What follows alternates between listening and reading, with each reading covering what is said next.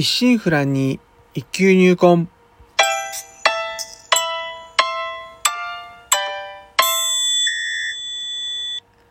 はじめまして。当番組をお越しいただきありがとうございます。これから番組を務めさせていただきます、宝春堂と申します。こうして話すことは全くの初心者でありますので、かなり噛んだりお聞き苦しいこともあるかと存じますが、今後ともどうぞ温かい目で見てやってください。よろしくお願いいたします。えーちなみにあの、当番組のタイトルなんですが、四字熟語の一心不乱と一級入魂から拝借しまして、えー一心の心を針に、えー一級入魂の野球の球ですね。球を、お球の球を当て字にしております。えーでは、まずはじめに、えー簡単に自己紹介させていただきます。えー現在50歳男性既婚です。えー大型ヤギ座。現在は、えー新規をなりわいとしておりまして、開業してから11年少々となります。それまでは会社員をしておりまして、何回か定職も経験しております。えーところで、えー当番組内容でございますが、私自身鍼灸師ということで、えーまあ巷では針やお灸って聞いたことあるけど実態はよくわからないと。で、なかなかやっぱ認知度も上がらず、マイナーからどうも抜け出せないと。えーこの鍼灸という世界をこう少しでも知ってもらえるように、微力ながらなんとかお役に立てたらという番組です。まあ、こうしてラジオトークでお話しできるというのも、まあ、何かのご縁ということもあり、えー少し皆様の大切なお時間をお借りしております。えーそこでこの第1回目から何回かに分けまして、まずは話し手の私がどのようにしてこうなぜ今の鍼灸師という職業に至ったかという流れを独白調にちょっとお話していこうかと思います。ではよろしくお願いいたします。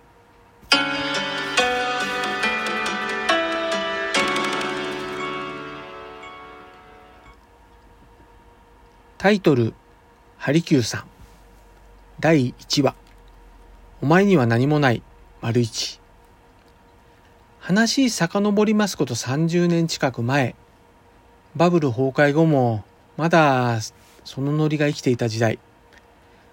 就職活動も売り手市場を維持し、段ボール箱いっぱいの就職案内の冊子が送られ、会社説明会の参加も、はがきや電話で申し込んだり、持っていくのも履歴書1枚。おまけに説明会に行くだけで交通費が出たり、またまた面接後は食事をおごってもらうということがあったりと、今考えれば会社は何するところぞと学生が全くもって勘違いしてしまいそうな時代でありました。私自身もただ漠然と大学を出て就職するというところまで考えが及んだものの何をしたいかという肝心なところはスポッと抜け落ちてしまったまま就職活動をしておりました。そんな流れもありましたので大学4年の4月いや6月あたりですね早々に内定をいただいたとある会社は幼稚園保育園の商品を扱う商社で仕事は営業。きもえー決め手は支店が実家から通えるというところにあったことと昔あのメゾン一国という漫画の主人公がこう最終的に職業としたホフさんという仕事がなんかそれに近いものが携われんじゃないかといういった感じの流れだったんですが、まあ、今考えれば全く的外れなこう選択でありました。そして、いざ4月、えー入社ということになりましたが、実際着任した配属先は、えー実家からはとても通えない他県となりまして、いきなり一人暮らしとなりました。まあ、まさかそこからこう、今に至るまで、えー実家暮らしとは、縁遠くなるとは、まあ、当の本人は、この時は知る由もなしであります。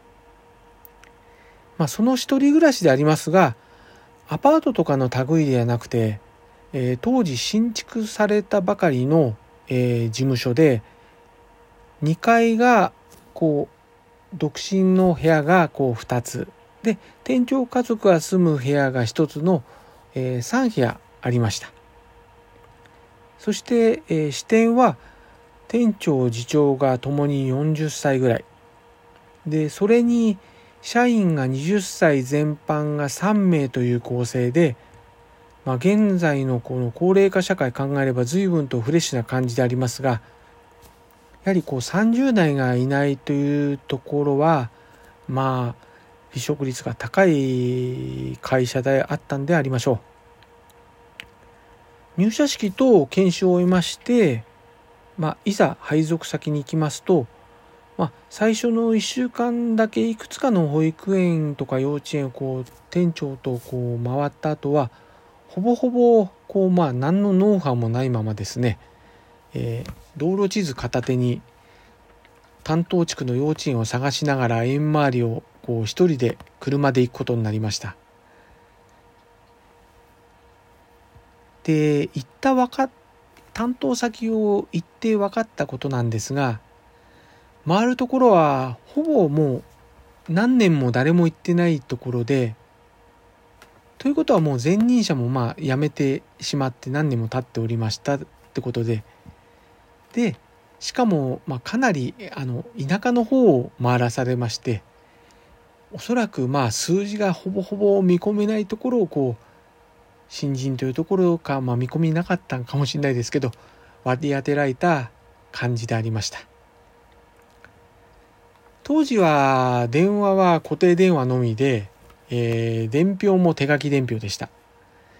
で営業は定時連絡とかは近くの公衆電話からっていう形になってましてまあ当然今のようにもう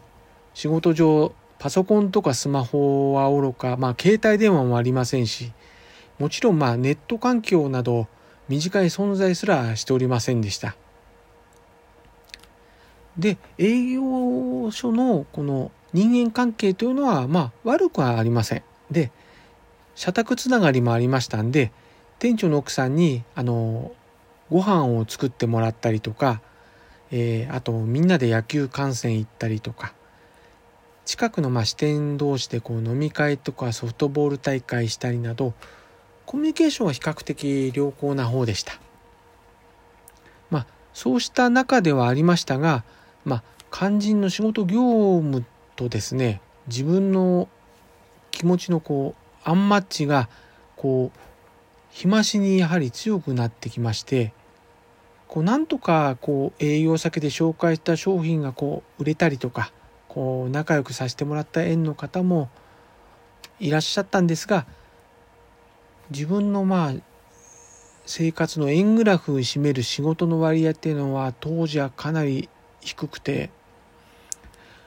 割合の多くはまあ週末こう会う大学時代の友人だともう毎週遊ぶことに割かれておりました。まあそんなこんなではありますから1年目はどうにかごまかしこう数字的にも周りの協力もありなんとかこう旧大点のところまで行くこともできたんですが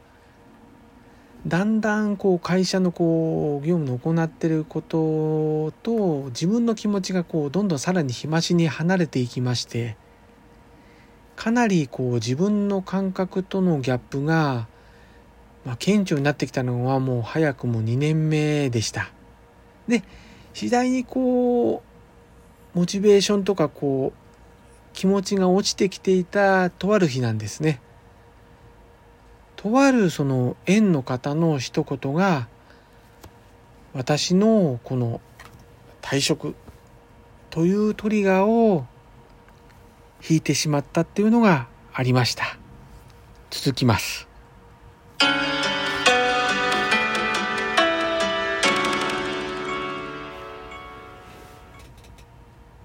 まあ、あの、この当時は、まあ、肉体的疲労感はあっても、回復力はやはり早くてですね、まあ、遊びたい盛りだった時代ですから、まあ、ただまあ、いかんせん、こう、世間知らずで、社会的経験値がもう全くないですから、まあ、ロープレで言えば、こう、レベル1からのスタートしたばかりのところでしたんで、まあ、会う敵ではないですけど、会うもの会うもの、とにかくこちらが弱いですからね、結果的にこう失敗につく、失敗をする経験の時期だったんかなと思います。では、えー、今週はこの辺ということで、今後はまあ週1回のベースで放送できたらと考えております。お相手は少し忙しすぎやしませんか柔らかな時間をあなたにの報春動画お送りしました。お聴きいただきありがとうございました。寒暖差ある日が続いております。どうぞご無理をなさらずお体をおいといください。皆様にとりまして明るく楽しく元気よく過ごせる一週間となりますように。ではまた。